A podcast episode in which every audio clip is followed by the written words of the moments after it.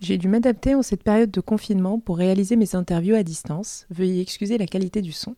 J'ai décidé de continuer à vous proposer des épisodes sur le design et l'art pour vous apporter un peu d'évasion en cette période de crise. Je laisse le choix à mes invités de réagir ou non sur ce sujet d'actualité qui nous concerne tous. Je tiens à saluer toutes les initiatives personnelles des artistes et des designers qui se mobilisent pour sensibiliser, informer et rassurer les citoyens face à l'évolution de l'épidémie du coronavirus.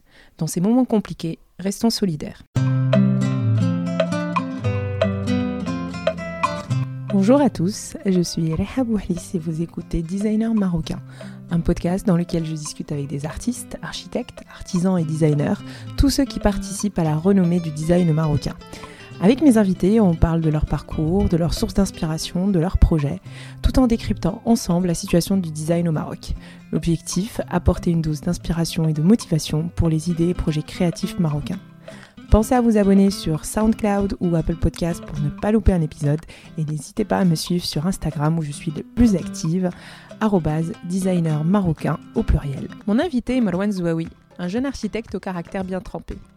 Une personnalité forte qui lui a permis de faire sa place dans ce métier très concurrentiel. Plusieurs projets à son actif, résidentiels, hôteliers et industriels, et pourtant le chemin n'a pas toujours été tout tracé comme pourrait le suggérer son histoire familiale. Il nous raconte ses études à Paris, le déclic qui lui a fait prendre conscience de son métier, ainsi que les difficultés d'exercer à son retour au Maroc et la collaboration complexe avec son père architecte. Il aborde ses projets à dimension écologique et durable, notamment à Dakhla, et nous confie son rapport à l'échec et l'importance du réseau. Je ne vous en dis pas plus et je vous souhaite une très bonne écoute. Bonjour Marouane, je suis très ravie d'avoir mon premier architecte sur le podcast. J'aime toujours commencer un peu avec quel était ton rêve d'enfant. Est-ce que tu as toujours voulu être architecte, sachant que es architecte, c'est une histoire de famille, parce que ton père est architecte? Alors écoute, euh, pas du tout. Je crois que même cette vocation est arrivée euh, très tardivement. Quand j'étais jeune, je rêvais d'être archéologue. il s'avère que ça commence par les quatre premières euh, mêmes lettres, voire cinq. Très, très vite, je me suis rendu compte que ça allait être passion dévorante, mais qui n'allait pas, euh, comme on dit au Maroc, remplir mon panier. Donc effectivement, euh, l'archi euh, est arrivé un peu, un peu par hasard. effectivement, c'est une histoire de famille, mais c'était aussi l'histoire de, parcours de quelqu'un qui n'était pas super bon à l'école, qui n'aurait pas pu faire prépa, qui ne voulait pas aller à la fac parce que j'aurais pas été autonome et j'avais, disons, des, aptitudes sociales et humaine à faire euh, de l'architecture et non pas aller euh, faire une prépa ou une école de commerce. Voilà, c'est un petit peu comme ça que ça s'est passé. Quel a été vraiment le déclic euh, Le déclic qui a fait qu'au lieu de faire euh, une école de commerce, tu as, opté pour l'architecture? Bah, Écoute, euh, bah, déjà plusieurs choses. Mon papa est architecte, c'est-à-dire que le, moi, mes, mes, samedis et mes dimanches, je n'avais pas les sorties en famille classiques. Moi, j'avais les sorties en famille sur les chantiers. Samedi matin et les dimanches matin, bah, écoute, j'allais avec mon papa tout simplement sur les chantiers. J'assistais aux réunions de chantier, je voyais ses états d'humeur sa manière de gérer les choses. Euh, donc, c'est des choses qui, pour moi, sont tout à fait hum, usuelles, disons, dans mon, parcours de vie. Et euh, quand j'ai euh, quelques mois avant d'obtenir mon baccalauréat, c'était la grande mode d'aller faire une prépa pour faire une école de commerce, pour devenir trader ou consultant. Et bah, écoute, j'ai posé les fesses avec mes parents et la question s'est posée. Qu'est-ce qu'on fait?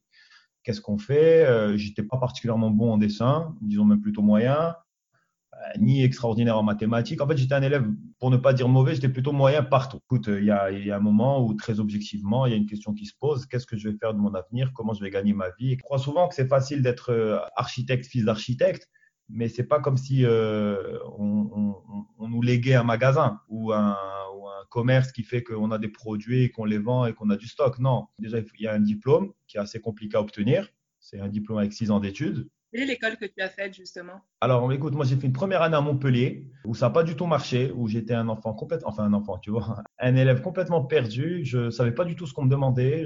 J'apprenais à vivre seul, euh, à me faire à manger seul, à payer mon loyer seul. À, euh, c'était déjà, c'était la première année est souvent une école, je pense, pour nous tous qui, qui, qui arrivons du Maroc où nous sommes particulièrement assistés.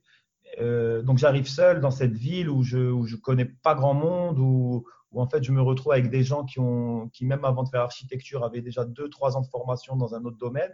Et je me retrouve face à une, face à des gens très aguerris, très autonomes et indépendants.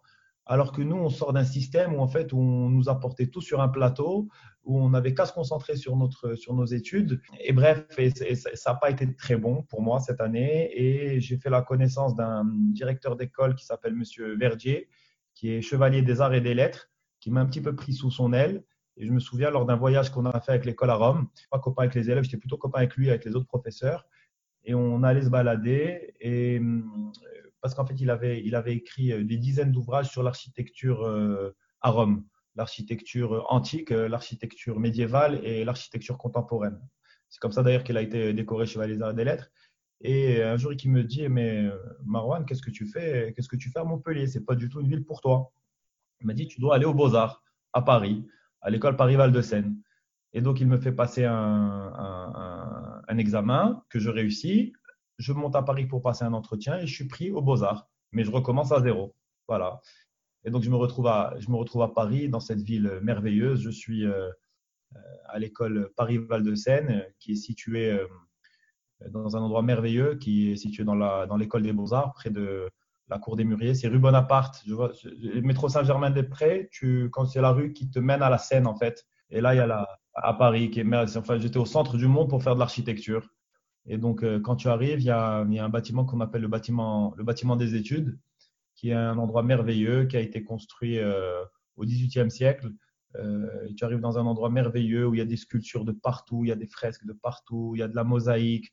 Y a, en fait, c'est un monde, c'est un rêve en fait qui s'est réalisé puisque enfin, euh, quelque part, l'archéologue que je rêvais d'être croisait mon parcours d'étudiant. Donc ça a commencé comme ça. Donc tu as fait les six ans à Alors j'ai fait mes six années à Paris. Euh, je n'ai pas eu un parcours, euh, disons, euh, très, très académique, puisque j'étais plus porté par moments sur, sur les sorties, la vie parisienne, les expositions, le, le, théâtre, la musique, les copains, parce que ça, ça fait partie d'une vie, hein, tu sais, j'y reviendrai, j'y reviendrai après. Donc j'ai un peu traîné, je t'avoue, j'ai un peu traîné à l'école. Mais finalement, ça a été un mal pour un bien, puisque hum, ça m'a permis de connaître énormément de monde. Et aujourd'hui, en architecture, ce n'est pas tant ton talent qui fait de toi quelqu'un qui avance, mais c'est aussi ton réseau. Et aujourd'hui, je dois beaucoup à ces années d'études où j'ai pu fréquenter énormément de monde. Euh, je, suis reconnaissant en fait du réseau que j'ai pu euh, créer euh, pendant cette période. Donc ça a duré six ans. Un de mes meilleurs souvenirs, c'est ça a été en fait euh, mon projet de fin d'études. On avait un, prof euh, qui encadrait mon, notre projet de fin d'études, qui s'appelait Monsieur Beliachev. C'était un monsieur euh, qui est beaucoup intervenu sur BFM TV récemment lors de la chute du pont de Gênes en Italie et qui expliquait pourquoi ce pont avait été démoli, enfin avait été détruit. Ouais, ouais. Et en fait, euh, il nous avait proposé de, de faire notre projet de fin d'études euh, sur un projet au Japon. Et moi, il m'avait proposé de m'intéresser à une ville qui s'appelle Nagoya, qui est la ville d'origine de Toyota, euh, la marque automobile, euh, pour y, y, faire un projet. Donc, euh, j'y suis allé tout seul. Je suis allé au Japon pendant 15 jours, avec mes plans, avec mes calques, avec mes notes. Et j'ai sillonné la ville tout seul pendant une dizaine de jours. Bon, j'en ai profité cinq jours pour aller à Tokyo et à Kyoto quand même pour voir. Mais je t'avoue que quand j'y étais, euh, j'étais euh, un fantôme en fait. Euh, c'est-à-dire que hum, au Japon, il y a quelque chose qui m'a choqué. Tu peux t'évanouir dans la rue. Il y a très très peu de, le, regard humain sur l'humain n'est pas similaire à celui qui existe en Occident ou en Orient. L'Orient, j'entends par là nos pays. Donc en fait, j'ai trouvé ça assez assez spécial et je me suis dit que l'idée ça serait de, si tu veux, de, de, de, faire un projet en se disant voilà, moi je suis un étudiant marocain, j'ai fait mes, j'ai eu mon master, j'ai eu ma licence d'archi à Paris, mes trois ans, donc ça veut dire que j'ai réussi à m'adapter à l'architecture européenne. Mais est-ce que ma formation ne serait pas plus complète si effectivement j'allais euh, à l'opposé de ce qui existe de ma culture, pas à l'opposé, mais de ce qui est de plus loin, de plus extrême. Et donc j'ai fait mon projet de fin d'études sur euh, la réhabilitation d'un marché aux poissons en l'intégrant plus à la ville euh, de Nagoya. Voilà. Et j'étais très mauvais élève et j'ai assez bien réussi cette, cette performance puisque je, je, suis arrivé major de promo en, en 2011. Ah, j'étais très, fier. Mes parents sont venus, ils étaient très contents, ils ont filmé, ma mère a pleuré comme si j'avais eu Polytechnique. Non, mais c'était incroyable. Et une fois que j'ai obtenu mon diplôme, en fait, je pas encore, honnêtement, j'étais pas encore passionné par l'architecture. En fait, j'ai une, histoire assez drôle avec le, le Japon et, la nourriture japonaise. C'est que, donc, effectivement, ça a été mon projet de fin d'études. Mais le jour où je, me suis vraiment senti devenir architecte, c'est que j'allais régulièrement manger dans un restaurant euh, asiatique, japonais à, Paris, qui était tenu par euh, bah, des gens de chez nous, des, Arabes du Maroc. Et on a sympathisé. Et un jour, ils me disent Tu sais, Marwan, on recherche quelqu'un, euh, on veut absolument refaire notre restaurant. C'était un, petit restaurant, c'était un restaurant de 50 mètres carrés, rue Miroménil, 13 rue non, 73 ou 13 rue Miroménil. J'ai pris mon courage à deux mains, ben, j'ai dit que moi, j'étais capable de le faire. Et à partir de ce moment-là, ma vie professionnelle a changé. C'est-à-dire que là, on attendait plus de moi à ce que j'apprenne l'architecture, mais que j'applique ma vision de l'architecture. Et là, ça a été un changement radical dans ma, dans ma vie entière parce que quasiment du jour au lendemain, je suis devenu quelqu'un de très sérieux, de très ponctuel, de très euh, réactif dans le travail. Et il fallait qu'on boucle ce, petit projet de, de, réhabilitation du restaurant, donc de rénovation totale du restaurant, en un mois. Donc j'ai sacrifié mes vacances. Euh, en plus, j'avais pas eu droit à un gros cachet, mais j'ai pu faire ce travail en un mois. Puis derrière, sur Paris, j'ai eu plein de petits boulots. J'ai réhabilité des agences de transfert d'argent, type euh, Dirham Express. En fait, c'est l'équivalent marocain de Western Union pour le transfert d'argent. J'ai réhabilité des agences de voyage. En fait, je, me suis rendu compte qu'il y avait du travail avec la communauté euh, marocaine à l'étranger. Parce qu'en fait, euh, eux aussi se sentaient mal à l'aise de travailler qu'avec des autochtones, donc les Français de France, et qu'ils étaient plus à l'aise de travailler avec des gens qui leur ressemblaient mais tout en ayant le cursus académique nécessaire. Et donc, à partir de là, parce que j'ai vu que ton expérience était à Paris, mais aussi à Rio et Saint-Pétersbourg. On a eu deux expériences formidables euh, quand on était à l'école. C'est qu'on a, on a eu des super workshops qui ont duré euh, un mois et demi, euh, donc au Brésil et à, et à, et à Saint-Pétersbourg. À Saint-Pétersbourg, on a, on a bossé dans une agence d'archi pendant cette période où il fallait en fait réhabiliter euh, donc c'est une, agence qui avait gagné un concours pour réhabiliter de vieux quartiers euh, soviétiques communistes. Tu sais, des, blocs hyper froids, sans âme, sans vie, etc. Il fallait leur redonner de, la vie en, traitant les intérieurs, en traitant les parties communes, en créant des skateparks, en créant des, des, parcs, en créant des, espaces de rencontre. Et, c'était une merveilleuse expérience où on a dû travailler avec justement les étudiants euh, là-bas sur place. En fait, c'est plus l'humain hein, qui, qui, marque au final, au-delà de, ton, de ta compétence technique. Franchement, c'est cette aptitude à travailler en groupe qui, était merveilleuse. Et la deuxième expérience, euh, c'était un peu plus tard, en 2009, on a travaillé avec euh, deux architectes d'ailleurs qui sont euh, marocaines qui s'appellent euh, Maham Sefer et euh, Zineb Zebji. Euh, on a travaillé sur la réhabilitation des favelas au Brésil, à Rio. Donc, on a traversé ces, ces quartiers ultra dangereux, on s'est fait accoster, on s'est fait embêter, on a bossé, mais c'était enfin, c'était des, des, des, souvenirs merveilleux. Voilà. Et après, notre cher ami Claude Guéant est arrivé. Ah oui, c'est vrai que tu fais partie de cette génération-là. Ah, mais moi, il, m'a fait pleurer, Claude Guéant. Alors, je pense qu'on peut raconter qui est Claude Guéant. Claude Guéant, c'était le ministre de l'Intérieur à l'époque, euh, sous Sarkozy, entre 2010 et 2013, je crois. Et il y a une circulaire qui portait son nom, qui stipulait que, grosso modo, euh, il fallait, pour permettre aux locaux, enfin aux Français de France de travailler, il fallait limiter euh, les titres de séjour aux étudiants étrangers. En 2011, euh, donc j'étais diplômé, je travaillais dans une agence d'archi et il fallait que je fasse ce qu'on appelle un changement, mon changement de statut. Et pour cela, il fallait que mon entreprise, enfin l'agence qui me recrute, paye des, des, des taxes et surtout que mon dossier soit accepté par la préfecture de police. Eh bien, écoute, il y a une psychose de la part de ces agences d'architecture et je pense aussi de plein d'entreprises et de sociétés en France. Et malgré des entretiens ultra positifs, enfin, pour te dire, j'ai fait euh, du porte-à-porte. Hein. Ah, je me déplaçais euh, avec mon CV en main j'allais rencontrer des gens pour euh, pouvoir travailler. Et on m'a enfin, on me l'a refusé gentiment à chaque fois en me disant que c'était plus, c'était compliqué, qu'ils avaient besoin de quelqu'un tout de suite et que s'il y avait un contrôle et qu'ils trouvaient quelqu'un comme moi qui travaillait de manière, euh, entre guillemets, clandestine, ben, qu'il risquait gros. J'avais une, une, une, marge de, disons, de deux mois de, de, de finances de côté pour euh, trouver un job. Ben, écoute, euh, je peux te dire que la marge, au lieu qu'elle dure deux mois, elle a duré un mois. et le 5 février 2012, j'ai fait mes valises et je suis rentré vivre au Maroc en laissant une vie formidable derrière moi euh, à Paris et des, des, souvenirs merveilleux. Justement, quand est-ce que tu as créé ton propre atelier et pourquoi tu n'as pas rejoint celui de ton père? Ben Alors, euh, la question, euh, je pense qu'elle peut être posée dans le sens inverse. non, alors, écoute, très simplement, donc je suis rentré en février 2012 et là, évidemment, vu que je suis quelqu'un de très chanceux, je suis tombé sur une autre euh, problématique administrative. C'est que quand je suis rentré au Maroc, je suis ce qu'on appelle une profession réglementée. D'accord? Comme les médecins, les avocats, pharmaciens, etc. Pour euh, qu'on valide ton inscription à un ordre, il faut qu'il y ait une enquête qui soit établie par le secrétariat général du gouvernement. Au moment où je suis rentré, il y avait une grande polémique qui était la polémique des diplômés des écoles d'architecture privées. Qu'est-ce que cette polémique? Cette polémique, cette crise, disons, il y a une dizaine d'années, des architectes de Casablanca ont créé une, école, ce qu'on appelle l'EAC, l'école d'architecture de Casablanca. Et ils ont, je pense, hein, je ne veux pas me faire d'ennemis, mais je pense qu'ils ont un peu mis les autorités devant le fait accompli en disant, voilà, écoutez, nous, on est à la deuxième ou troisième promotion. Nous avons des élèves qui ont étudié pendant six ans. Euh, il faut régulariser leur situation alors que ces écoles n'étaient pas reconnues par l'État. Donc il y a eu pendant un an et demi un blocage des inscriptions alors des architectes. Évidemment, comme euh, là, je me suis retrouvé dans le dans le lot, dans le dans ce beau lot, et donc je n'ai pas pu être inscrit alors des architectes hein, qu'une année et demie après euh, après mon arrivée au Maroc.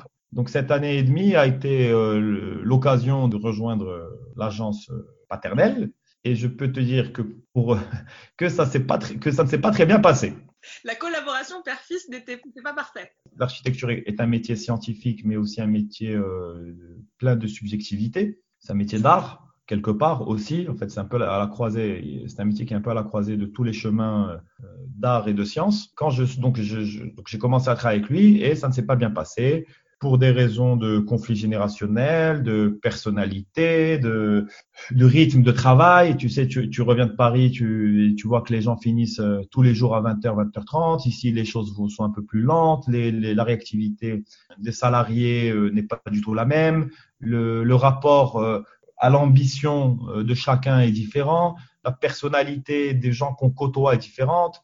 Et surtout, je travaillais sur ces projets. Je n'avais pas de projet, moi. Et au Maroc, euh, je le dis souvent, on ne vient pas nécessairement te voir pour, euh, que pour la qualité de tes projets, mais on vient te voir pour la personne que tu es, parce que tu es capable de, de répondre, parce que tu es réactif. Et si tu veux, les projets sur lesquels j'étais, c'était les projets de mon père et non pas les miens. Donc, euh, au bout de cinq mois, ben écoute, on a eu une conversation où en fait, c'était comme une rupture entre un garçon et une fille, sauf que c'était une rupture entre un papa et son et son fils. Et il me dit, écoute, Marwan, je n'en peux plus de toi. Euh, tu es mon fils, je vais t'aider, je t'offre une place au bureau, mais tu vas te débrouiller tout seul. Je ne veux plus entendre parler de toi. Tu prends en, en arabe et ne m'embête plus.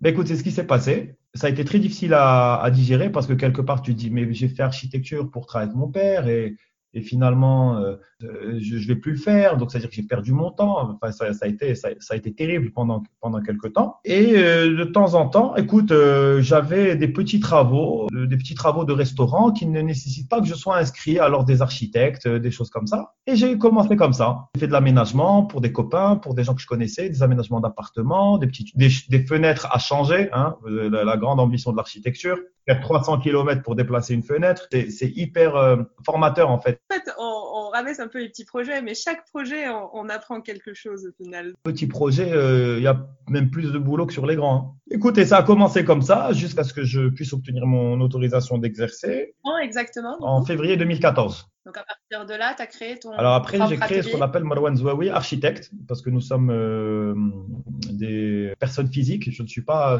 Parce qu'à l'époque, la société en architecture n'existait pas. La SARL n'existait pas. Elle n'existe que depuis 2-3 ans. Et j'ai créé Marwan Zouaoui, architecte, euh, avec un cachet. Donc euh, le jour où j'ai eu mon cachet, ben, je peux dire que j'en ai eu les larmes aux yeux, puisque enfin, après toutes ces années de galère, de diplôme et de travail, j'avais enfin mon cachet où il y avait écrit Marwan Zouaoui, architecte. J'en étais très fier.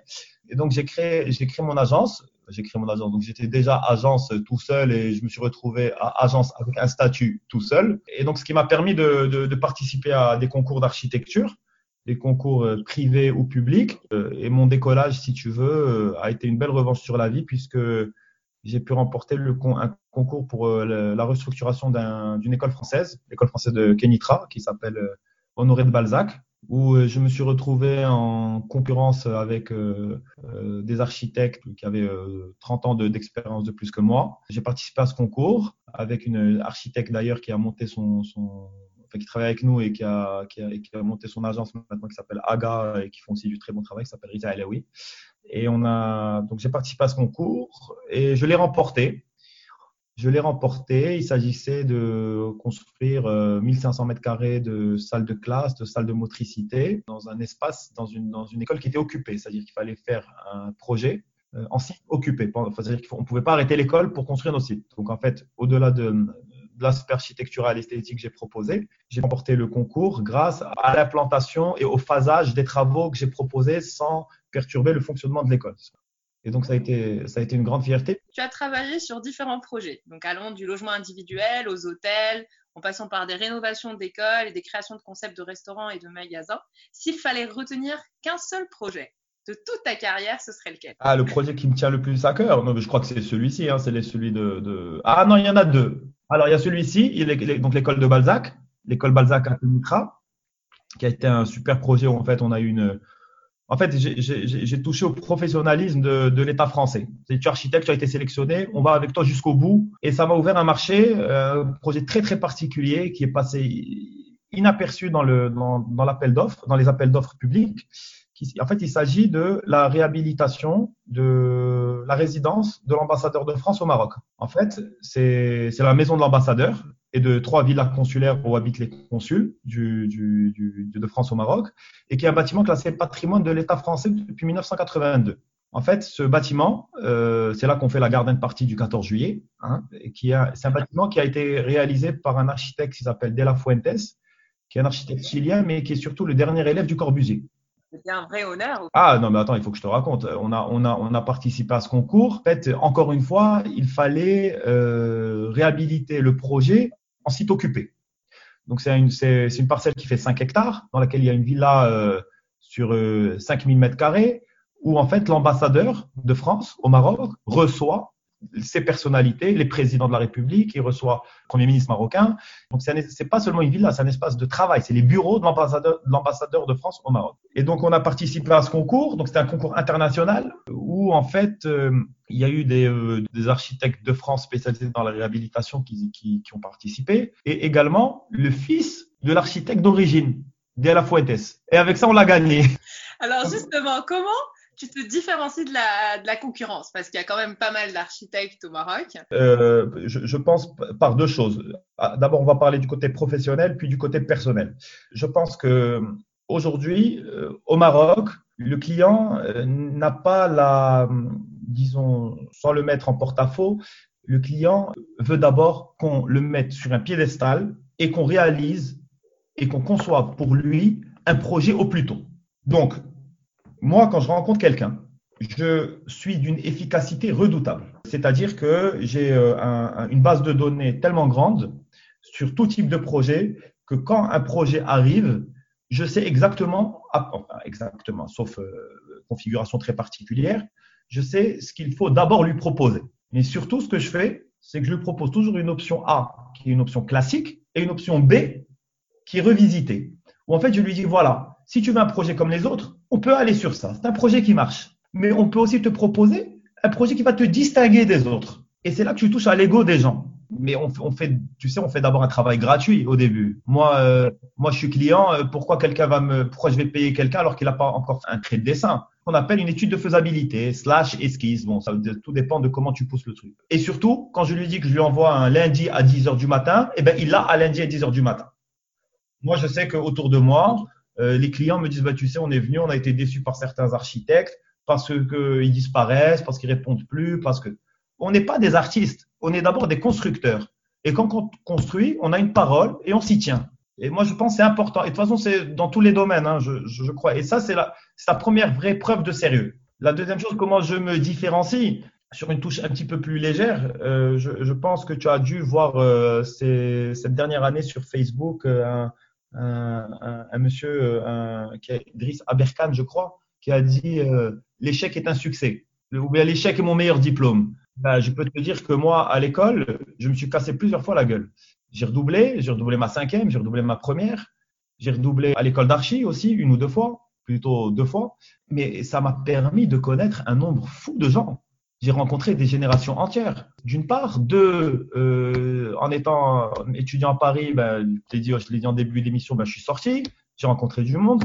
Après, on oublie que tu as été mauvais élève. Après, on voit ce que tu as fait, ce que tu as dessiné et ce que tu as conçu. Et, les gens se souviennent de toi. J'aurais été un rat, excuse-moi, un rat de bibliothèque à travailler à Sainte-Geneviève tous les jours euh, jusqu'à 8 heures euh, du soir et rentrer chez moi, me faire à dîner et, et dormir. Bah, j'aurais connu personne. Moi, je crois que c'est le réseau. Le réseau est important. On oublie. Et surtout être accessible. Je pense que je suis quelqu'un d'accessible. Je parle avec tout le monde. Je rigole, je déconne, je dis des blagues. Je sais être sérieux. Je sais parler de livres, de littérature, de cinéma, de musique, de, je suis un peu un touche à tout. Voilà, je suis pas particulièrement, je suis pas Einstein, mais je pense que j'ai une intelligence émotionnelle qui fait que je suis accessible aux gens et que les gens se sentent euh, à l'aise pour euh, travailler avec moi. Est-ce que ça t'arrive de refuser des projets que tu ne sais pas faire ou est-ce qu'on peut dire qu'un architecte sait tout faire? Écoute, je pense que la formation académique qu'on nous a donnée nous permet de, tout faire, honnêtement. Je pense qu'il n'y a rien d'impossible. Et je pense que ça serait malheureux pour une personne de refuser du travail euh, en sachant, en, connaissant le contexte euh, économique.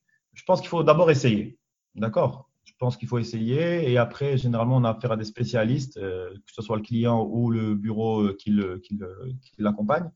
Mais je pense qu'un architecte, vu sa formation, peut tout faire. En fait, quand, on t'a appris à être architecte, on t'a pas appris à dessiner une maison. C'est pas ce qu'on t'a appris. On t'a appris à réfléchir via dans un contexte, pour un projet, pour euh, un programme. Par contre, je pense qu'on peut euh, refuser de travailler sur un projet parce qu'on n'aime pas faire ce type de projet, ou parce qu'on n'a pas le temps, ou parce qu'on n'a pas cette curiosité, ou bah, par exemple moi aujourd'hui, euh, même si j'ai commencé à faire ça, aujourd'hui je refuse d'aménager de, des snacks ou des petits, de la petite, de la très petite restauration parce que je sais qu'il y a autant de boulot là-dedans, que la rémunération n'est pas à la hauteur, et surtout je me dis, je libère cette place, ça permet aux jeunes L'idée, c'est pas de te montrer que je suis altruiste, mais je pense qu'il y a un moment où il y a des places que tu libères naturellement. Euh, je pense qu'il n'y a pas une seule manière d'être architecte. Je pense que euh, je, je, je complexais beaucoup euh, quand j'étais étudiant, c'est que, je voyais des, les architectes stars qu'on voyait dans les revues ou bien les, les, les bons élèves euh, faire de l'archi. Et je me disais, mais j'y arriverai jamais, c'est trop compliqué. comment ils savent faire tout ça? Moi, je ne sais pas. Bref, il y, avait, il y avait tout souvent une remise en question. Et, en fait, avec le temps, là, je me suis rendu compte que, et en fréquentant plein d'autres architectes, qu'en fait, il y avait autant de, métiers d'architecte que d'architecte. Chacun est architecte à sa manière. Et qu'on n'a pas besoin de se copier, on n'a pas besoin de, devoir se ressembler pour être architecte. Moi, je ne ressemble pas du tout à, mon père, même si nous avons des choses communes, surtout en, éducation et en, manière d'aborder les choses. Je ne suis pas architecte comme les gens qui étaient avec moi architecte, je ne suis pas architecte comme les jeunes architectes qui arrivent. Je, pense qu'il y a de la place pour tout le monde. Mais tu, sais, il y, a des, architectes qui s'en sortent très bien parce qu'en fait, ils, ils, ressemblent à leurs clients. Tu vois, enfin, mais dans, dans, le bon sens comme dans le mauvais. Donc je pense que là-dedans, tout le monde peut y trouver son compte. Il y a autant de clients que de projets. Et il y a autant de clients que d'architectes et tout le monde, tout le monde finit par trouver son, je pense, euh, sa voie. Est-ce que tu gères des projets euh, allant de, on va dire, de, des murs, de l'extérieur jusqu'au design des meubles, jusqu'à l'intérieur, jusqu'à l'identité visuelle Alors écoute, on l'a fait, oui, sur, euh, sur quelques projets comme euh, le coin des marques à Rabat, c'est un, un outlet. En fait, il y a une dame qui est venue nous voir un jour et qui nous a dit voilà, j'ai fait l'acquisition d'un local commercial et en fait, euh, j'ai plein de magasins et je voudrais écouler mes stocks. Elle avait la marque A, la marque B, la marque C et il fallait euh, créer un concept global. Donc, euh, on a, on a créé tout de, de, de, de la, de la vitrine euh, juste, jusqu'au triangle, jusqu'aux étagères, jusqu'aux rideaux de, des cabines d'essayage, au comptoir, jusqu'à la lumière. Non, non, on a, on a, oui, on peut, on peut le faire. On travaille sur Dakhla sur des projets où justement l'idée c'est de, de faire un concept euh, vraiment euh, de A à Z. D'ailleurs, euh, notre agence s'appelle A à Z, ça, ça, ça se rejoint. Même si l'acronyme ne veut pas dire. Ouais, effectivement, plutôt atelier d'architecture Zoaout. Dans ce cas-là, est-ce qu'on peut dire qu'un architecte est aussi designer? Ah, bien sûr. Je pense que c'est le premier designer. Est-ce qu'aujourd'hui, on peut dire que Marwan Zouaoui est, est, architecte, mais aussi designer? Et dans ce cas-là, je veux bien que tu nous donnes ta définition. Non, je pense qu'on peut dire que Marwan Zouaoui est d'abord architecte, mais qu'il est inhérent quand tu dis que quelqu'un est architecte, qu'il est designer. Euh, je pense que, que le premier, euh, le premier besoin de l'homme, avec un grand H, au-delà de se nourrir, ça a été de se protéger. Donc, euh, il y a des hommes qui habitaient des cavernes, et quand il n'y avait pas de caverne, ben, il fallait se protéger. Ben, pour se protéger, il a fallu réaliser un toit. Un toit en paille, un toit avec des palmes, un toit avec euh, du bambou, que sais-je. Et juste ça, c'est faire de l'architecture. L'architecture, c'est occuper l'espace, c'est dessiner, c'est concevoir un, un espace, qu'il soit ouvert ou fermé, mais le métier d'architecte, c'est d'abord, selon moi, de diviser l'espace. Et je pense que quand tu divises l'espace, eh bien, de manière inhérente, tu dessines quelque chose. Il suffit, par exemple, une toiture euh, avec de la paille, ben, juste l'ombre du soleil qui arrive sur le sol, eh ben, euh, selon moi, c'est un geste de, dessin, de design. De... Je pense que le design, quelque part, c'est tous les gestes, toutes les études qui améliorent euh, de manière fonctionnelle et esthétique la vie de l'être humain. Mais ça peut être concret, ça peut être digital, ça peut être il y, en a partout hein, du design. Tu sais, même des, fauteuils euh, Louis XIV ou des fauteuils euh, hyper building, des salons marocains, c'est du design. On a la calligraphie, c'est du design. Tout, tout, tout, tout autour de toi est design. Même toi, tu, tu, tu, tu même toi, quand tu t'habilles, tu es design. Ta coupe de cheveux est design. La, dernière dame avec qui tu as eu un entretien qui s'appelle Zara qui, qui, est une fille que, que j'aime beaucoup déjà par sa personne et que j'admire par son, par son travail il y a des moments où en fait on arrive, moi en tant qu'architecte, je suis arrivé à une euh, à une limite que je n'ai pas pu dépasser. Et eh bien pour l'école Balzac dont on parlait tout à l'heure, nous avons créé avec elle euh, sur une surface de 60 mètres carrés la porte d'entrée de Balzac. En fait, on a travaillé ensemble, on a on a pris de la tôle qu'on a perforée avec des épaisseurs, euh, avec des diamètres de, de perforation différents, et on a recréé la plume de l'écrivain Balzac sur le porche de l'entrée de l'école. Alors, est-ce que ça, c'est du design d'architecte? Est-ce que ça, c'est du design de graphiste qu'elle a fait? Euh, Est-ce que c'est du design pour l'école ou c'est du design pour la ville? Voilà, je pense qu'on est entouré de design. Ça t'arrive souvent de collaborer avec d'autres architectes ou d'autres corps de métier d'art? Alors écoute, euh, ben, je t'ai dit, on a collaboré avec Zahra, on, a, hum, on collabore beaucoup avec des menuisiers, avec des créateurs de carreaux de ciment. D'ailleurs, là, on est en train de faire un restaurant qui va être devant la cathédrale de Rabat qui s'appelle Nona. On a créé notre propre euh, carreau de ciment pour le restaurant. Une bonne relation d'ailleurs avec les artisans? En, arabe, il y a un terme qui leur convient très bien, c'est on les appelle melmin. Écoute, euh, tu crois que quand je suis architecte, quand j'ai commenccommencé ou même aujourd'hui encore, est-ce que tu sais que, est-ce que tu crois que je sais comment on pose tous les carrelages, euh, comment on, imbrique euh, deux planches de bois ensemble? Ah, il y a un moment où, notre connaissance a une limite. Et eh ben, en face de toi, je pense qu'il faut faire confiance à ces mu'allim euh, et leur demander leur avis. Moi, l'architecte omnipotent qui sait tout, qui sait tout sur tout, je n'y crois pas. Il faut faire preuve d'humilité, leur demander leur avis, et c'est merveilleux parce qu'ils t'expliquent leur savoir. Et c'est une vraie transmission. Oui, c'est vrai, parce que justement, euh, en fonction des différents témoignages euh, que j'ai eus, la collaboration avec un artisan, entre un artiste et un artisan, des fois, il y a une bonne entente et des fois, euh, l'artisan est un peu réticent à, vraiment bien identifier le projet de l'autre et s'identifier et travailler en bonne entente avec, avec le graphiste et l'artiste. Et c'est pour ça que je te pose aussi cette question. Est-ce que tu as déjà eu des artisans réticents à ton projet? Non, je crois pas. Non, je ne suis pas sûr.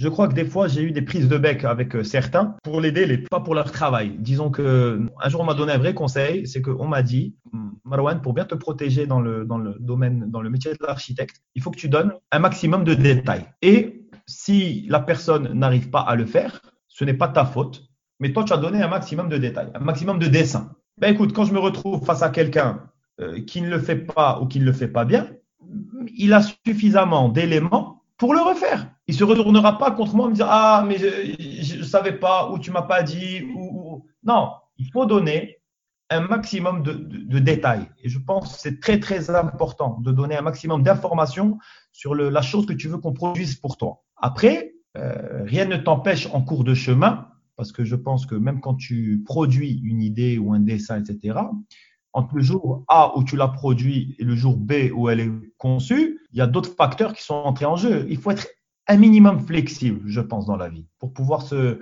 s'entendre avec ces gens-là, qui te voient arriver, euh, toi c'est facile pour toi, hein, tu arrives 15 minutes de réunion de chantier, alors euh, njar, wesh le placard, dressing, dirty, là, oui, non, qui fait, tu fais tes remarques, tu te casses. Mais le jour où tu donnes du temps à ce monsieur, et que tu comprends pourquoi il n'a pas réussi à le faire et qu'il te dit, s'il te plaît, est-ce que je peux le modifier comme ça? J'irai beaucoup plus vite et ça sera mieux. Si ça ne modifie pas énormément ton, ton, concept de base, mais tu le fais, tu l'aides, c'est pour le bien du projet. Au, final, euh, tu penses qu'il n'y a pas vraiment de réticence, c'est juste une bonne entente, une bonne collaboration, une bonne écoute entre les différents corps de métier. Quoi. Je pense que le, Marocain est bon. Sincèrement, il a, son cœur est bon. Il veut. Alors évidemment, il ne faut pas prendre des gens qui viennent de commencer ou bien les associer avec des, gens plus âgés. je pense que quand tu as affaire à quelqu'un qui a quand même 10, 15, 20 ans d'expérience et qui est encore dans le métier et qu'il t'est recommandé ou que tu as déjà vu à l'œuvre, il n'y a pas de raison que ça se passe mal. C'est pour ça qu'aujourd'hui, généralement, tu verras que beaucoup d'architectes au Maroc ne veulent travailler uniquement qu'avec les gens avec qui ils ont déjà travaillé. donc, ils créent leur, un peu leur équipe autour d'eux. Ils ne l'imposent pas. Enfin, moi, je ne l'impose pas. Mais quand on me demande euh, est-ce que tu connais un bon menuisier, ben, j'en connais un ou deux, un bon carreleur, un ou deux. Et ça, et ça permet aux choses d'aller plus vite. Quelles sont d'ailleurs les étapes d'un projet que tu préfères le plus? Quelle est l'étape qui te satisfait le plus? Ce métier euh, offre un, un, spectre énorme de satisfaction et de désillusion. Je pense que déjà, un, euh, genèse de projet, tu reçois un appel de quelqu'un que tu connais pas qui te dit voilà, je te veux pour un projet. Déjà, super fierté. Euh, ton ego, là, tu vois, là, tu as des ailes qui poussent dans le dos. Il vient, tu fais une esquisse. Et là, euh, il y a deux chemin A et chemin B. Chemin A, il revient, il est content. Il te dit OK, on avance. Chemin B, il disparaît. Il peut disparaître. Son choix. Tu lui as, il a signé aucun contrat. Il a, ça fait partie du, ça fait partie du jeu. Bah, c'est un moment qu'on déteste parce que tu sais, euh, euh, quand quelqu'un vient te confier un projet, euh, bah, tu rêves de ce projet. Ça, devient le tien. Même avant de dessiner l'esquisse, tu, tu, y penses. Tu y penses en permanence. Ça t'excite. C'est, de l'adrénaline. C'est il y a, une part de, de, de, d'envie de faire et de bien faire qui est merveilleuse. C'est comme en fait quand tu, je dis souvent, il y a un exemple que j'aime bien. Quand on était étudiant, il y avait l'euro million on allait payer, on, payait 2 euros le ticket et on espérait remporter les 150 millions d'euros. Moi, je disais souvent, moi, j'achète les 2 euros, le ticket à 2 euros, bien sûr, en espérant gagner. Mais finalement, je m'achète 5 minutes de rêve. Parce que juste après, je me dis, ah, et si je gagne, qu'est-ce que je vais en faire? Quel projet je vais faire? Où est-ce que je vais voyager? Qui je vais emmener? Qui je vais pas emmener? Euh, Bref, tu t'achètes du rêve.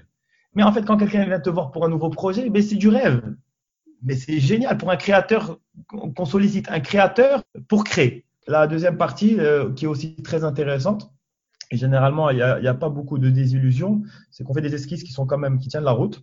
Ben, en fait, c'est de détailler les plans. Moi, je pense qu'aujourd'hui, un vrai architecte, c'est celui qui arrive à produire et après à construire. Euh, faire des esquisses, faire des images 3D, les balancer sur Instagram, Facebook, etc. et ne rien construire derrière. Pour moi, ça c'est pas de l'architecture. Et il y en a beaucoup. Moi, je pense qu'aujourd'hui, être architecte, c'est de répondre à une demande. OK, on a, on a eu le client, mais après, il faut bosser. Et bosser, euh, c'est pas euh, faire de la 3D, euh, mettre des arbres, etc. Non, c'est euh, c'est faire du technique. Tu sais, c'est ce qu'on appelle gratter. En archi, on dit tu grattes. Ça, c'est en même temps très, hum, très prenant en temps et très valorisant parce que tu arrives d'une idée générale euh, à la transformer en idée concrète, du moins sur le papier. Elle marche. Ça veut dire que ton idée marche. Ton concept marche. As ce que tu as dans le cerveau, quand il est traduit sur le papier, ça fonctionne. Moi, je trouve que ça, c'est très valorisant. L'architecte est peut-être le seul euh, artiste slash designer à avoir un rapport à l'administration marocaine. moi, quand je dessine quelque chose, je ne le dessine pas euh, comme je veux j'ai une réglementation. Mais après, il faut faire autoriser son projet. Et, là, donc tu as convaincu le client. Alors, regarde tout le process. Écoute tout le process. Tu as convaincu le client. Tu as euh, fait travailler tes équipes. Tu as pondu un projet qui tient la route en, relation avec l'administration, en relation avec la réglementation urbaine. Et bien là, euh, et, là, tu n'es pas encore vraiment bien payé. Hein. Tu n'es payé qu'à l'obtention du permis de construire. Et bien là, Va convaincre des gens qui n'ont pas vu ton projet, qui ne savent pas de quoi il s'agit et qui n'ont pas la même appréciation du, bâtiment que, la tienne. c'est un autre combat. Mais tu rencontres des gens merveilleux, comme tu rencontres des gens qui n'y comprennent rien. Ou bien des fois, tu as des blocages, des blocages administratifs, voire politiques, voire de sensibilité, voire, voire. Alors, la satisfaction peut euh, découler de, l'obtention d'un permis de construire tel que euh, tu avais imaginé ton projet, où on t'a pas mis trop de, de, bâtons dans les roues. Je ne blâme, je pas ces gens, mais c'est souvent une contrainte pour nos architectes. Et ou bien la désillusion. Ton projet tel qu'il a été dessiné ne peut pas être autorisé parce qu'il y a un blocage qui est indépendant de tout le monde. Voilà. Donc ça, c'est souvent des désillusions. Ou bien on te demande de changer une chose qui n'était pas très claire dans la réglementation ou qui n'a pas été appréciée à sa juste valeur, etc. Donc tu dois revoir les choses. Mais au final, quand tu obtiens ton permis de construire, tu es heureux de l'avoir obtenu. Et là, quand tu arrives le jour du chantier, le jour du démarrage de chantier, et que tu vois ton nom accroché sur le panneau de chantier et que tu vois des machines, des engins, une entreprise, des ouvriers prêts, là, c'est un, une, une sensation merveilleuse. Mais la plus belle des satisfactions, c'est quand tu vois, au final, je crois, quand tu vois l'usager euh, prendre possession de, ton projet, de ton œuvre, et l'exploiter de manière différente que celle que tu avais envisagée. Par exemple, sur l'école qu'on avait faite, on avait dessiné des. On avait, on, avait créé une structure de poteaux métalliques, euh, tenir une, une, un préau, des poteaux très fins. Ben, un jour, on arrive à l'école et on, a trouvé que les étudiants avaient, accroché un fil élastique euh, entre les poteaux. Et c'est merveilleux. Il y a des arbres qu'on a plantés, ben, on se rend compte que les élèves euh, jouent, jouent en dessous parce qu'ils ont de l'ombre. Il y a plein de choses. Ou bien qu'on a, que les élèves ont redessiné des choses qu'on a nous-mêmes pensé dans notre agence. Voilà, donc il y, a, énormément de satisfaction. Et je pense que la satisfaction qu'on a dans ce métier est beaucoup plus importante que les désillusions que, qu'on peut rencontrer. Tu t'investis de plus en plus dans des projets d'ailleurs à conscience plutôt écologique et développement durable. Comment tu abordes ce type de projet par rapport à un projet entre guillemets classique? Alors écoute, je pense que hum, aujourd'hui, euh, et, sans faire d'excès de zèle, je pense que la, problématique de, écologique et de développement durable est essentielle. Je pense que d'ailleurs, ça devrait même être une matière qui doit être enseignée à l'école. J'ai travaillé, je, travaille beaucoup dans une zone euh, où il n'y a rien, qui est la zone de Dakhla, dans le sud du Maroc, et où euh, on a une réglementation quand on travaille autour du lagon, parce que tu sais qu'on a fait quelques unités hôtelières là-bas, et en fait, on nous impose de ne pas construire en dur. Et quand on ne construit pas en dur, il faut trouver des solutions. Et des solutions qui ne soient pas onéreuses. Construire en bois coûte cher au Maroc. Nous ne sommes pas un pays où il y a du bois, où il y a beaucoup de bois, où on n'est pas un pays de, de, charpentiers et on n'est pas un pays de, de, gens qui savent construire avec le bois. Donc, dès que tu veux construire en bois un bâtiment complet, euh, les prix euh, flambent. Donc, il a fallu construire avec des choses locales, ne pas euh, gaspiller l'eau, ne pas euh, utiliser trop d'énergie parce que l'énergie coûte cher. Tu sais, quand tu as 40 km de la ville, bah, tu travailles avec un groupe électrogène, des fois. Il faut que tu mettes du gasoil, il faut que tu mettes. Bref, c'est toujours une problématique. En étant à Dakhla, euh, on s'est rendu compte qu'on pouvait faire plein de choses intéressantes. Euh, par exemple, on a créé des, des bungalows avec des murs euh, où les murs étaient faits en sac de sable. Alors ça, personne personne n'y avait pensé sur place et on a été les premiers à le faire. Euh, grosso modo, tu prends des sacs de farine et au lieu de mettre de la farine dedans, bah, tu mets euh, ce qu'il y a sur place, c'est du sable.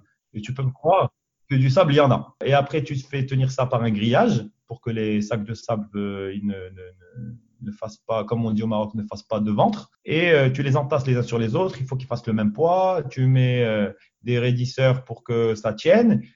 Et après, tu as un mur euh, qui fait 40 cm, qui sont comme les murs des anciens riad marocains, euh, qui sont hyper bien isolés, phoniquement et thermiquement. Et euh, tu as pris la ressource qu'il y avait sur place et qui existe à l'infini. Deuxième chose qu'on fait, on recycle les eaux grises. Les eaux grises, c'est les eaux des toilettes. Les eaux des toilettes, eh ben, écoute, je ne sais pas si tu as pu voir les images des, des, des unités hôtelières qu'on a faites.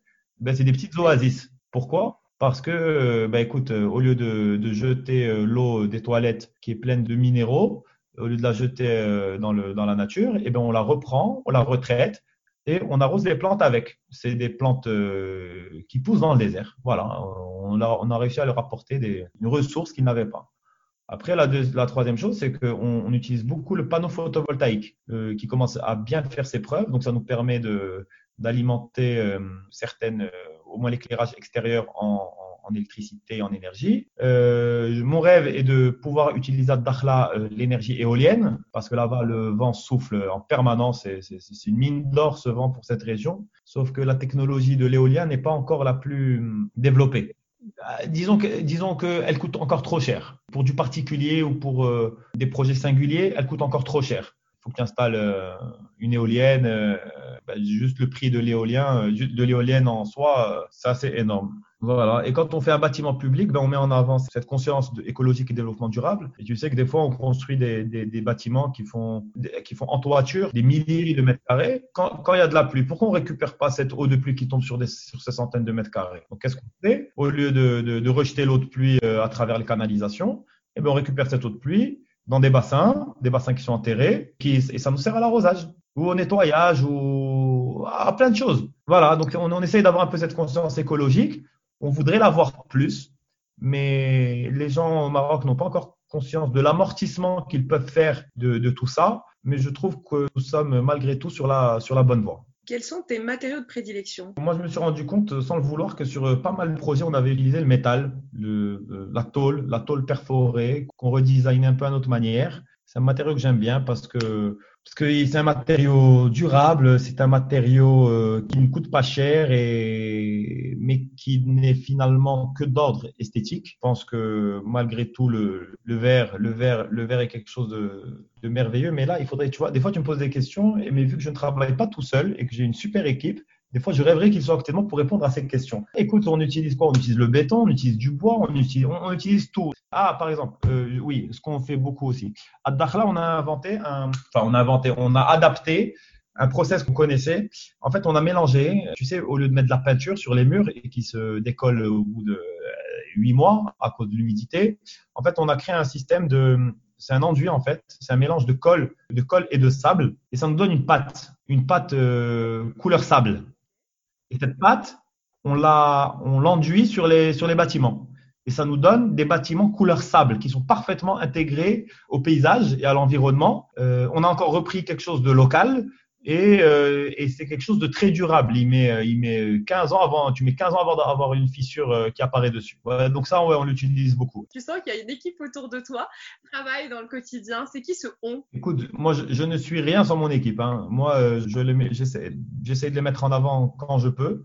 Alors mon équipe, est, on est composé, euh, il y a cinq personnes qui travaillent avec moi et deux annexes. J'ai euh, deux architectes. J'ai une architecte hongroise euh, qui, a commencé en stage chez moi au milieu de nulle part, euh, qui est une fille de grande qualité. J'ai une autre architecte qui a fait l'école nationale d'architecture, qui est une personnalité assez tranchante aussi. on s'entend très bien, qui en a envie dans la vie. Euh, j'ai un super technicien du bâtiment, lui que j'ai recruté, euh, que j'ai piqué à mon père. Et j'ai une toute petite, une jeune jeune fille qui a commencé avec moi en étant technicienne du bâtiment et qui est arrivée un, jour chez moi en, euh, à taper à ma porte, à la porte du bureau, en me disant s'il vous plaît, je recherche un stage. Je dis j'ai pas, salut, au revoir. Et là, elle met son pied euh, contre la porte que je refermais et elle a commencé à pleurer. C'est une bonne histoire parce que je crois que quand on a envie de travailler, on y, on, y arrive. Et je lui dis non, mais écoute, ma grande, franchement, je pas, je suis désolé, je peux pas te prendre. Euh, j'ai pas le temps de m'occuper pour toi. Et c'est là que mon technicien du bâtiment, qui a le même prénom que moi, qui s'appelle Marwan, passe. Il voit la scène et je le vois assez ému. Et je lui dis, euh, écoute, moi, j'ai pas le temps de m'en occuper. Euh, si toi, tu t'en occupes, ok. Alors, la jeune fille euh, s'installe au bureau. Alors, je suis incapable de te dire si c'est pendant six mois, un an, un an et demi. Elle ne fait aucun bruit. Elle ne parle pas, elle est discrète, elle travaille. Je ne la vois pas. Je dis bonjour le matin à tout le monde. Je serre la main à tout le monde, je serre la main. Donc, je voyais qu'elle était là. Et un jour, je me retrouve dans une charrette. Enfin, je me retrouve en galère sur un, sur un petit aménagement qu'il fallait que je rentre hyper rapidement. Et toutes mes ressources étaient prises. Et, donc, je rentre à l'atelier et je dis, euh, bon, j'ai besoin de ça, qui peut, hein personne ne, personne ne bouge. Et elle, je la vois qui me regarde. Je lui dis, ça fait combien de temps que tu es avec nous? Elle me dit, ça fait un an et demi. Je lui dis, viens. Et je lui donne du travail et elle me dépanne. Et je me rends compte qu'en fait, pendant qu'elle était avec nous, elle avait appris à faire de la 3D. Personne ne lui a appris. Elle a regardé des tutos sur YouTube. Et ben maintenant, elle est salariée chez nous et ça fait trois ans qu'elle est avec nous. Et elle s'en sort. Et même là, pendant le confinement, eh ben, je fais des calls avec elle sur, sur WhatsApp, sur trucs, on partage nos trucs et ça y est, elle fait partie de l'équipe. Mais un architecte n'est rien sans son équipe. Personne n'est irremplaçable. Mais, tu sais, compter sur quelqu'un, euh, moi, moi, au bureau, je ne demande pas aux gens une ponctualité de dingue. Par contre, ce que je demande, c'est que quand on demande un travail, il faut qu'il soit fait en temps et en heure. Parce que nous, derrière, on s'engage vis-à-vis du client pour lui rendre ce travail. Donc finalement, on crée une certaine amitié, on a de l'humanité entre nous, on s'aide, on s'entraide. Mais aujourd'hui, je suis très content de mon équipe et je les en remercie vraiment tous les jours. Est-ce que tu as un coup de cœur esthétique, un lieu qui, t'a marqué, que tu aimerais partager avec nous?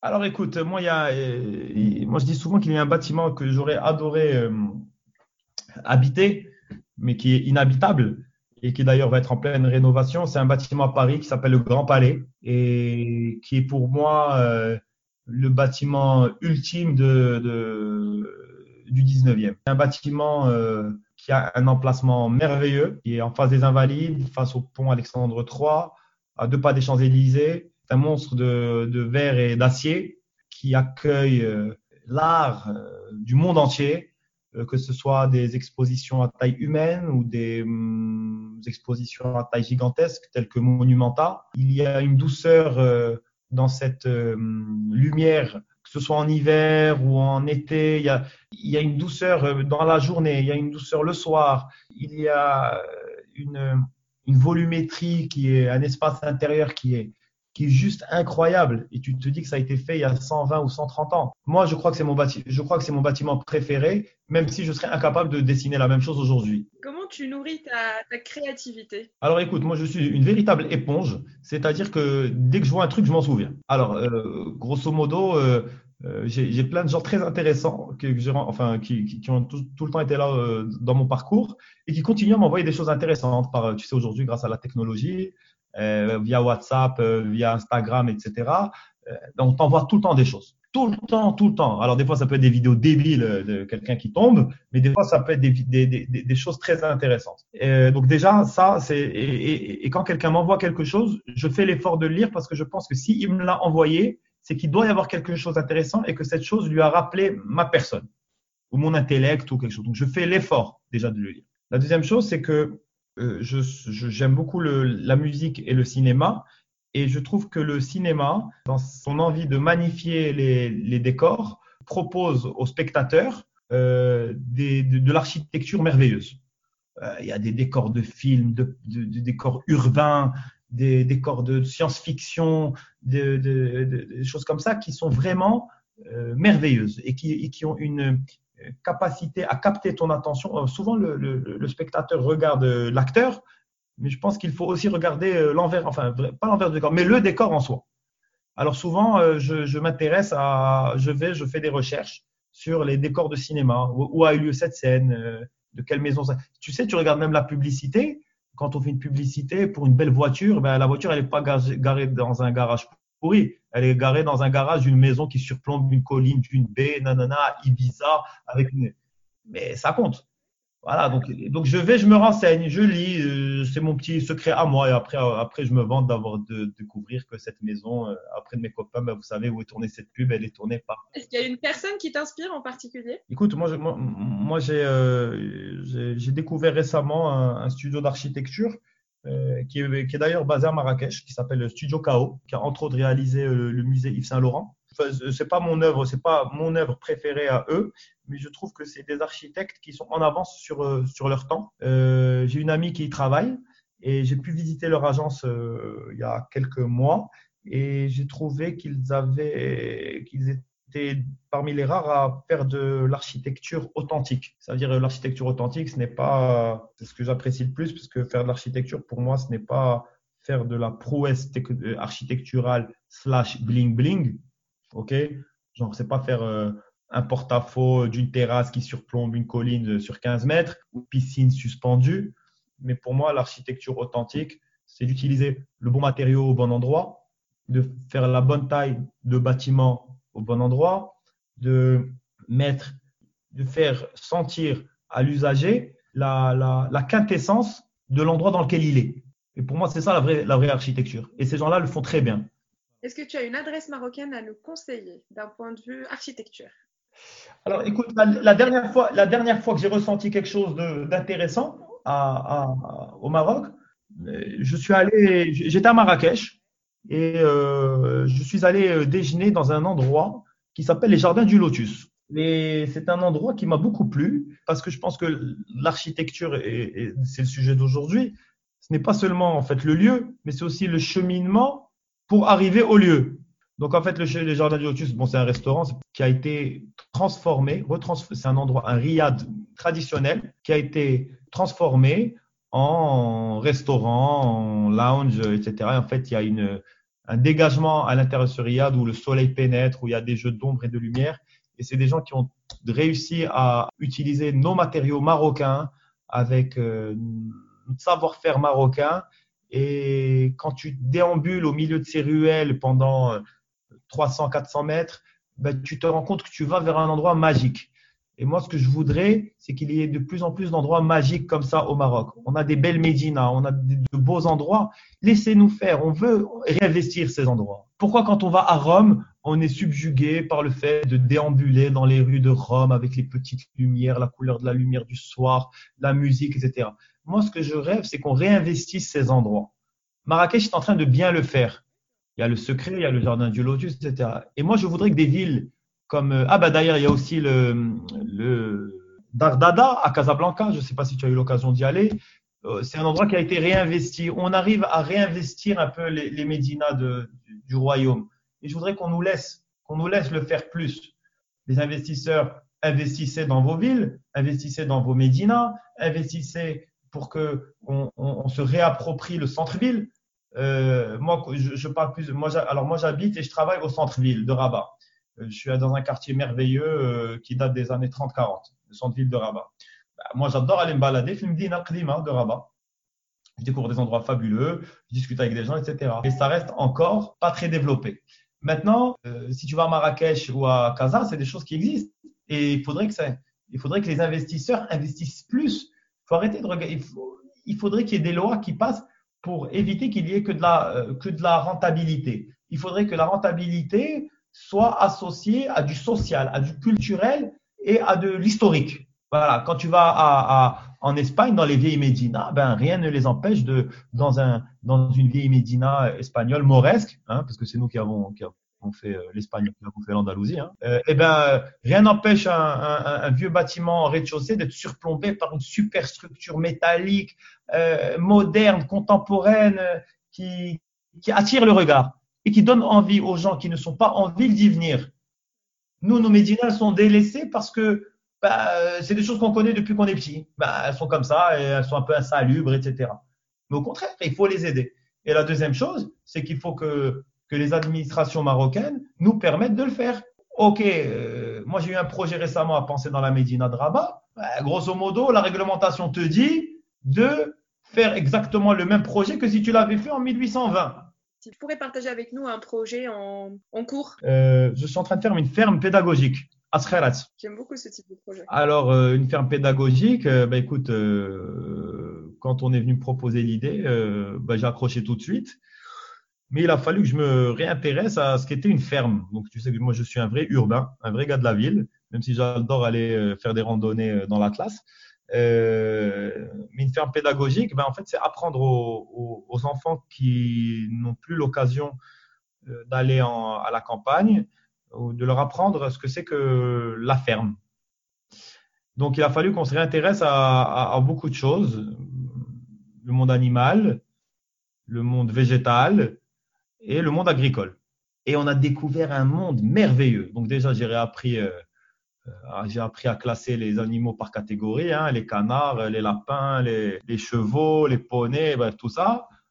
Les, on s'est intéressé au monde agricole, euh, à l'agriculture industrielle via les serres, la permaculture, et on a, inventé des choses super. Par exemple, on a inventé ce qu'on appelle un, labyrinthe, un labyrinthe aromatique. Grosso modo, il y a une entrée, une sortie, et tu te perds. C'est comme le labyrinthe de, de Alice au pays des merveilles. Sauf que euh, à chaque trajet, eh ben, euh, tu tombes sur des, plantes particulières avec des senteurs particulières. Plus c'est fort, plus ça t'emmène à un endroit. Et quand tu te retrouves prisonnier, enfin prisonnier perdu dans le labyrinthe, euh, eh ben, tu tombes sur un potager. Comment on t'explique le potager comment Et tout ça doit être encadré par une ferme.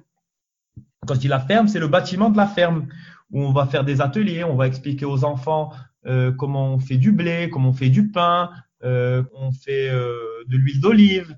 Voilà, c'est très intéressant et on, a, une liberté qui est, superbe sur ce projet.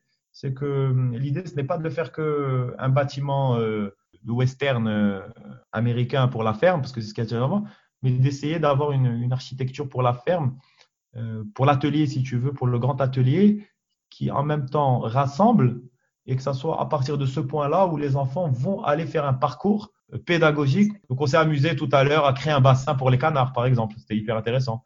Ah, en récupérant l'eau d'une segia. L'eau c'est, la segia, c'est le, c'est un petit fleuve euh, souterrain qui, qui passe. Donc, euh, ouais, on arrive, on arrive à s'éclater, ouais. Alors, comment on peut te suivre d'ailleurs? Est-ce que tu peux nous parler de tes réseaux sociaux, du site internet?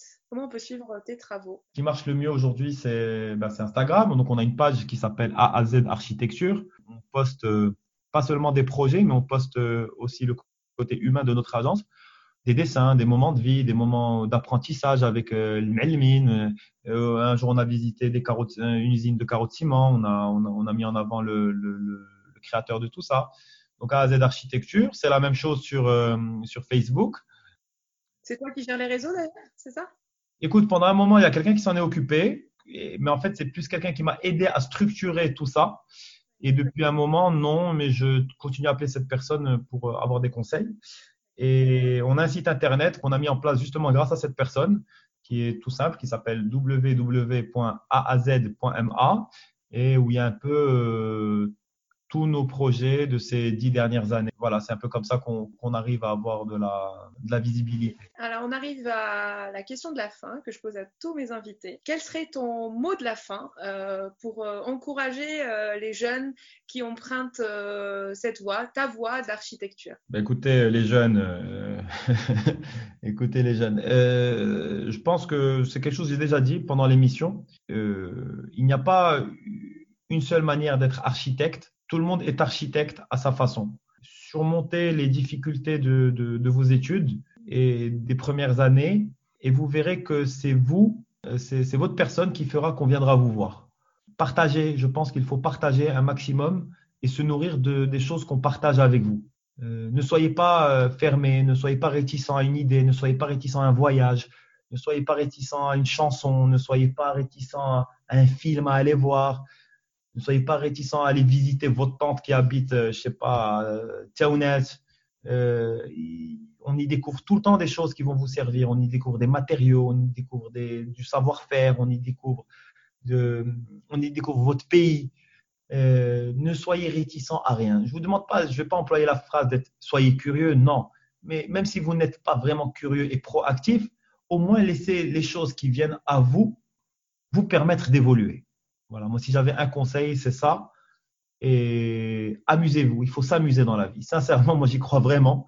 Amusez-vous, éclatez-vous. Euh, quand il y a une, euh, une, décision à prendre, prenez toujours la décision de celle qui vous permettra de raconter une bonne histoire à la fin. Tu donnerais le relais à qui pour, euh, pour en connaître un petit peu plus sur sa vie, sur ce podcast? Ah, c'est une bonne Ça, c'est une vraie fleur hein, que je vais faire à quelqu'un. Hein. tu sais, je pense qu'il y, a, y, y a un monsieur qui est, qui est, un de mes plus grands amis, et ça va te surprendre, qui est designer, mais, mais sans savoir. En fait, c'est un monsieur qui s'appelle Asmal Kaderi, qui est un mec très sympa, et qui en fait est restaurateur. Et qui en fait, il est finalement designer par euh, conséquence, parce que c'est lui qui design ce qu'il y a dans ses restaurants, il, design ses plats, et je pense que il serait intéressant que tu te rapproches de lui parce que lui aussi a son monde. Et alors, c'est un de mes meilleurs amis, mais on refuse de travailler ensemble parce que je, n'apprécie pas la, manière dont il fait les choses, même s'il les fait très très bien. Mais on se donne plein de conseils et son jugement est important pour moi. Merci beaucoup, Marwan. C'était un vrai plaisir. Tu es un vrai passionné de ton métier. C'était un bel échange. Ben écoute, en tout cas, bravo. Je voulais te féliciter aussi parce que tu permets euh, la vulgarisation de beaucoup de métiers, beaucoup de métiers qui sont dans l'ombre. Super. Bravo Léa pour ce que tu fais. Je te remercie. Merci d'avoir suivi cette interview jusqu'au bout. Vous retrouverez toutes les notes de cet échange avec les références dans la description de l'épisode. Si le podcast vous plaît, n'hésitez pas à le noter sur votre plateforme d'écoute. C'est ce qui m'aide à bien le référencer et à le faire connaître. Parlez-en à votre réseau. Si vous avez des personnes à me recommander, je suis à l'écoute et ça me fera énormément plaisir. Vous pouvez également échanger avec moi sur le compte Instagram designer marocain au pluriel. D'ici là, rendez-vous au prochain épisode.